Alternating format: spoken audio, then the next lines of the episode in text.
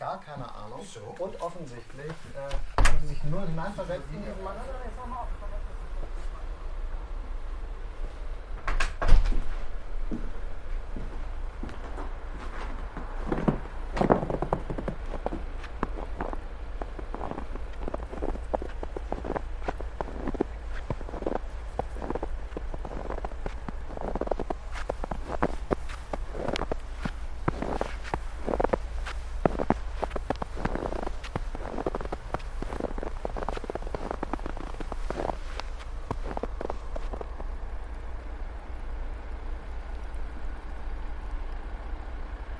Hat so viel Schnee, so viel geschneit, dass er richtig dick auf den Ästen hängt. Die Herbstblätter, die runtergefallen sind irgendwann mal, die liegen hier noch. Und man sieht sie aber nicht mehr, weil der Schnee drüber liegt.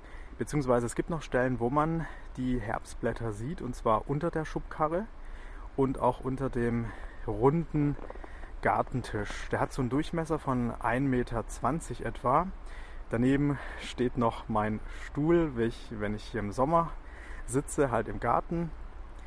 Und was man hier halt natürlich jetzt auch hört, ist, ich habe da eine Schallmauer im Garten und dahinter, da stehen jetzt die LKWs.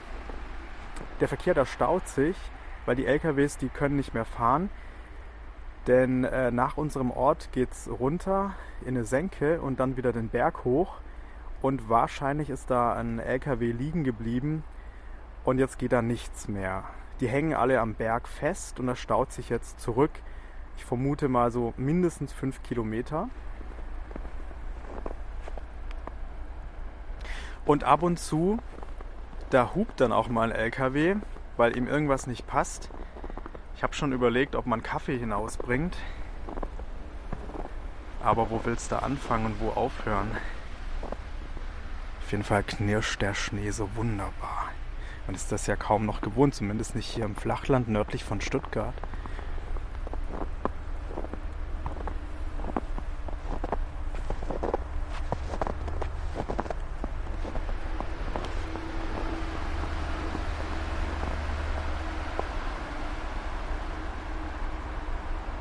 Also in die eine Richtung, da fließt der Verkehr ab, da läuft es aber eben nicht in Richtung der Senke. Und wir haben es jetzt um 17.15 Uhr natürlich auch schon, ja, dass es überall dämmert. So arg viel helles Licht ist nicht mehr vorhanden. Dafür aber bei der Nachbarin, da ja, sehe ich, dass der Fernseher läuft. Und es ist, das Wohnzimmer ist erhellt. Sieht einfach schön aus, so das Dunkle außen herum oder das, was eben schon dämmert. Und aus dem Wohnzimmer heraus, da leuchtet es schön gemütlich, schönes warmes Licht. Genauso wie bei mir beim Haus. So hat dieser Winter einfach sehr schöne Seiten. Heute ist Freitag und es ist Wochenende.